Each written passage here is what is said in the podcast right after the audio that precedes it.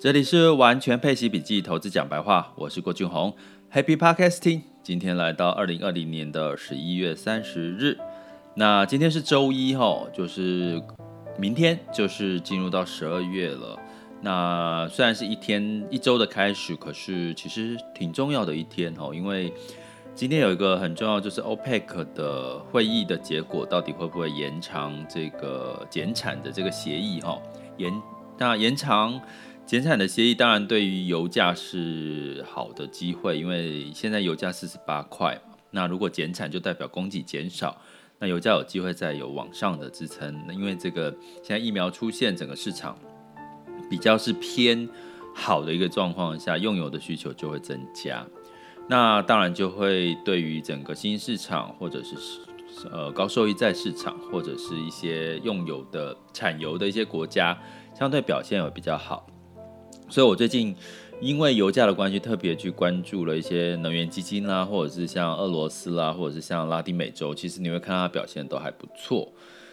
那所以，OPEC 今天的会议就相对重要喽。那另外，在这个一个比较重要的讯息是，今天在台股盘后呢，基本上就是 N S C I 要调整的这个台股的比重。那其中，福茂、台积电跟长荣航都被这个调降，那重点当然就是台积电。那什么被调升呢？就新兴跟合一吼。那台积电的部分调降的比例呢？呃，我整体的调降比例，台股是 N S C I 的全球新兴市场指数从十二点八调降到十二点四七，然后 N S C I 亚洲除日本指数从十四点二二调降到十三点九五，大概都调了零点三三到零点二七。可是调降对我们来讲，台股重不重要？是重要的，因为是比如说，呃，台积电被调，因为台积电有百分之七十以上都是外资持有嘛，应该很台台股的部分也是这样的一个一个现象，所以呢，基本上一旦调整的时候，指数基金就是势必会被动的跟着调整。那今天的台股呢，也是一开盘是上涨了九十几点，那目前就在十点四十的时候收敛到上涨了十八点九二点左右哈，那所以呢，这个在第四季我们通常会看筹码面，也就是资金面嘛，所以你可以很明显的可以知道，这个第四季的任何筹码的波动，可能都会影响到整个指数跟或者是个股的一些表现，所以就值得我们观察哈。当有市场你听到 SCI 要调整台股，或者是你投资的市场。它可能就会有遇到这样的状况，所以今天台股的表现，其实你就可以当做一个经验值，把它记在心里面，应该蛮受用的哈。尤其接下来二零二一年应该调整的机会还是会有的。那为什么会调整呢？简单说一下，也就是说你一百趴嘛，你整个成分占了一百趴，你有新的要加入，那当然有一些旧的要剔除。那这个除了个股之外，还有区域嘛？比如说这个国家加入多一点，那个国家就要剔除一点嘛，好，所以是这样的一个逻辑。那在于接下来，呃，我们可能这一周开始，我觉得要比较乐观还是比较悲观的去看待市场呢？我们讲几个数据哈，除了筹码面之外，基本面其实是这一周有很多数据要公布嘛，哈，还有一个就是油价上涨的支撑，还有另外一个就是其实像。铜价，铜价也是在上涨的。铜价期货，那通常铜价期货我们会把它视为叫铜博士哈，因为很多的地方都要用铜，比如说你电动车啦，各方面的一些都需要用到铜材料，所以当铜价上涨，代表的是这个需求增加，也就代表整个市场可能是呃开始真正进入到一个成长的阶段，所以铜价。我们通常又称它是铜博士，又把它当成是一个领先指标哈。所以以这个情况来看，我觉得目前在整体的市场，再加上疫苗的出现，好，那应该再加上这个黑色星期五这些消费，都是算是比较多利利多的消息，利空的消息比较少。当然有利空，就是所谓的新增确诊人数，可是。目前新增确诊人数虽然有在增加，我跟在前几集 podcast 有跟各位讲，其实致死率才是最重要的。那致死率大部分都是在下降的，哦，所以目前的市场还是跟上周的看法应该没有太大的差别。那当然到了十二月之后，我觉得在这样一片大家都想要投资，不管是投资利息，不管你想要你的这个资产是增值的情况下，你一定会想要去想说有什么更好的方法嘛？哈，那我这刚好在周五到周日刚好是这个金融博览会，那我去两天的金融博览会去看了一下，可是那个金融博览会我先形容一下哈，因为可能有些人没有参加。大家知道电脑展是整个世贸都是电脑展，可是这次的金融博览会只你把世贸切成四等份，它只用了四分之一。那其他有一个地方是空着，另外两个是旅旅游展，还有另外一个展览，所以它很小。我跟各位讲，我大概已经连续有参参加两三年以上的这个金融博览会。我跟各位讲，这一季这一次的金融博览会。是最没有一些创新金融的这个厂商参展吼。所谓的创新金融，就是过去有很多那种小型的微创的这个创业的，比如说它是这个线上金融、互联网金融或 APP 之类的来参展。这一次比较多都是金控哦，金控或者是比较是嗯线上的一些交易平台哦。比如说，呃，像基富通之类的。那另外呢，我觉得值得留意的两件事，吼，可以跟各位提一下。第一个叫做这个区块链比特币的这个交易投资的平台增加了，吼。因为过去跟过去比，这一次大概比特币或者是加密货币大概是占了四分之一左右，吼，整个摊位。跟过去大概只占了十分之一的这个摊位比，我觉得是有明显的增加很多。那这次的诉求都是在于年化收益率百分之十几到二十哈，所以在它已经进入到一个商品投资的一个阶段。因为在台湾目前是这个加密货币不算是货币，而是把它当成是一个商品交易的商品哈。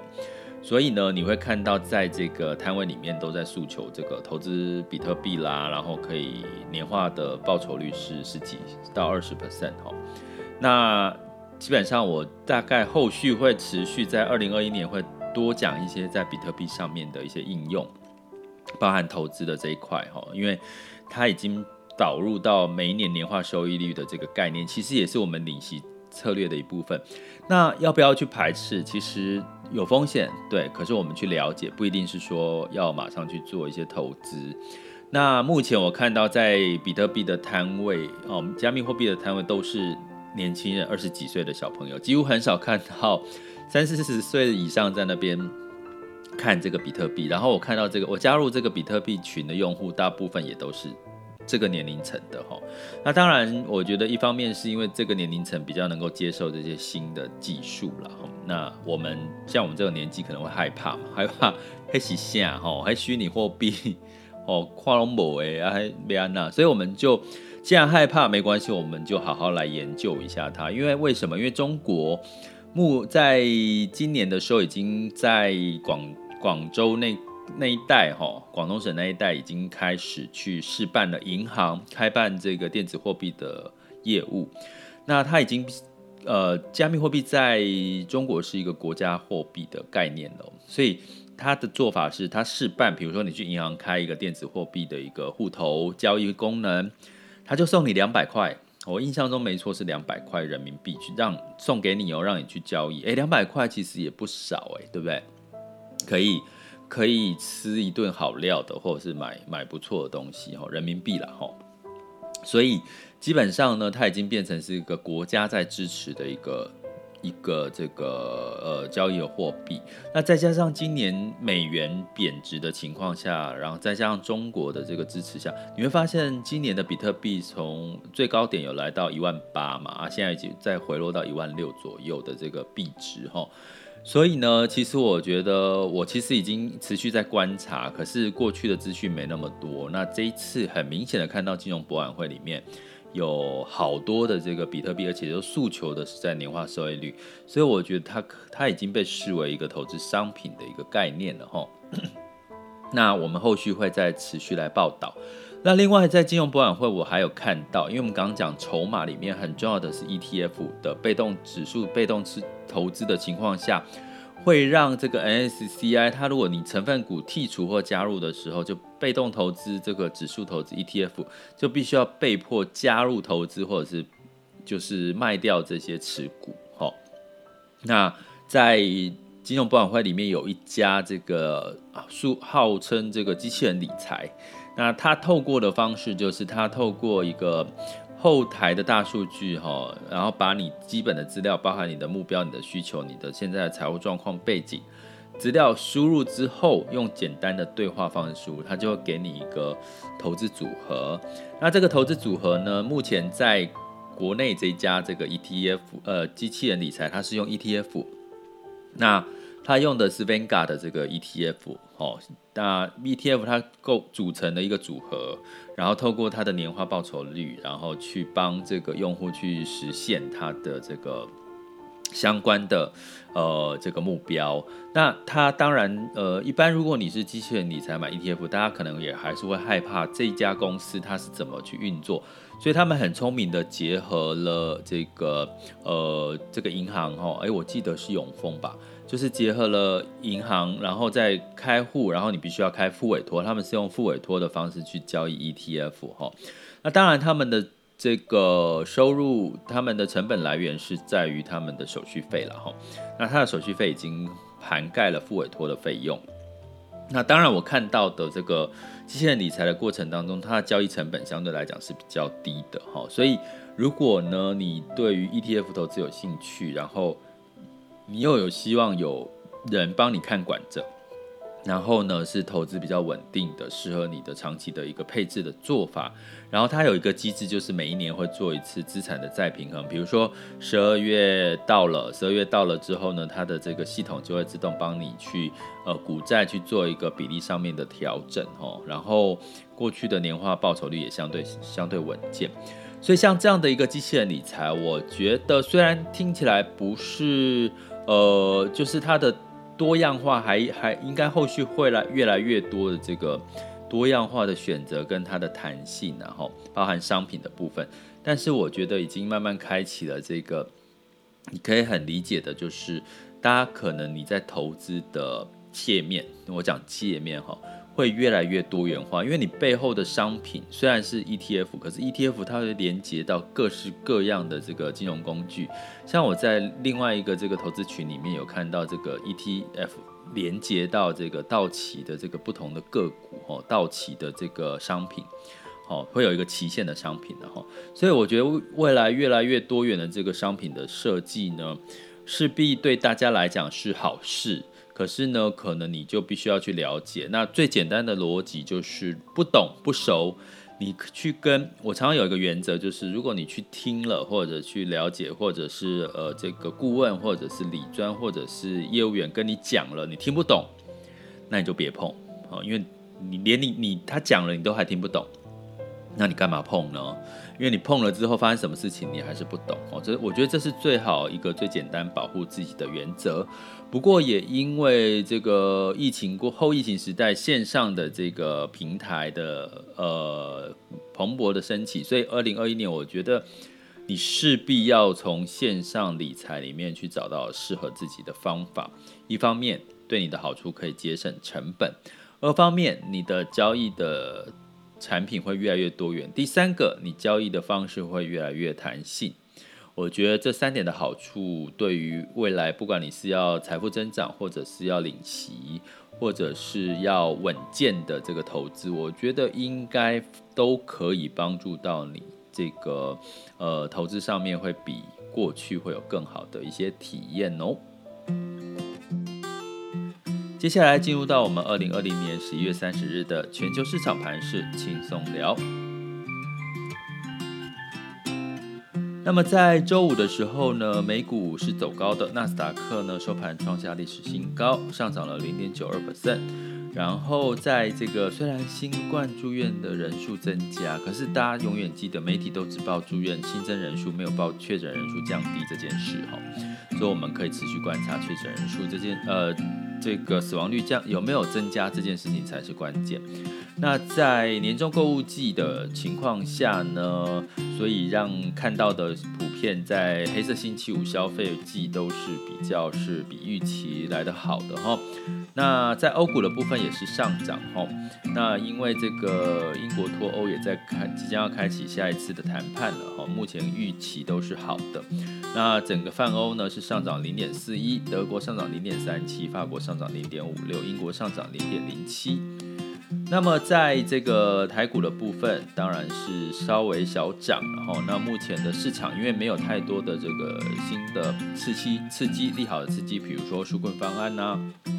比如说呃其他的这个呃财报已经公布到一段时间了嘛，那疫苗也差不多大概知道，哎有三个疫苗在出现，那接下来的下一步是什么呢？所以接下来可能在资金面都在等待的观察的一个阶段，那再加上十二月呢，可能比较多的这个休假的这个机会哈，所以资金休息的机会会比较多，所以大部分的股市呢，相对来讲就是都是一个缓涨的格局哈。那在能源的部分呢，布兰特原油上涨了四十六美分，收在四十八点二五。所以今天十一月三十号的这个 OPEC 会议相对来讲就非常重要喽。那金价呢，周五跌破了一千八百元，跌到下跌了一点三 percent，来到一千七百八十一点九。哈，那当然就是因为整个疫苗跟这个经济复苏，让避险的需求并没有那么多，所以由黄金呢持续的是下跌的一个情况。那在这个汇率的部分，美元指数来到九十一点七八，那其他的新兴市场货币也相对还是比较强势的，所以在整体的市场跟上周其实没有太大的一些改变，但是这一周值得留意的是 OPEC 的会议，其实会让整个油价是往上再往下，那对于整个新兴市场的支撑力道，其实我觉得大家可以适度的思考一下你的布局，相信在十二月份还是有机会。有不错的收益机会，帮自己多赚一份年终奖金也不错啊！这里是完全配奇笔记投资讲白话，我是郭俊宏，关注并订阅我，陪你一起理财。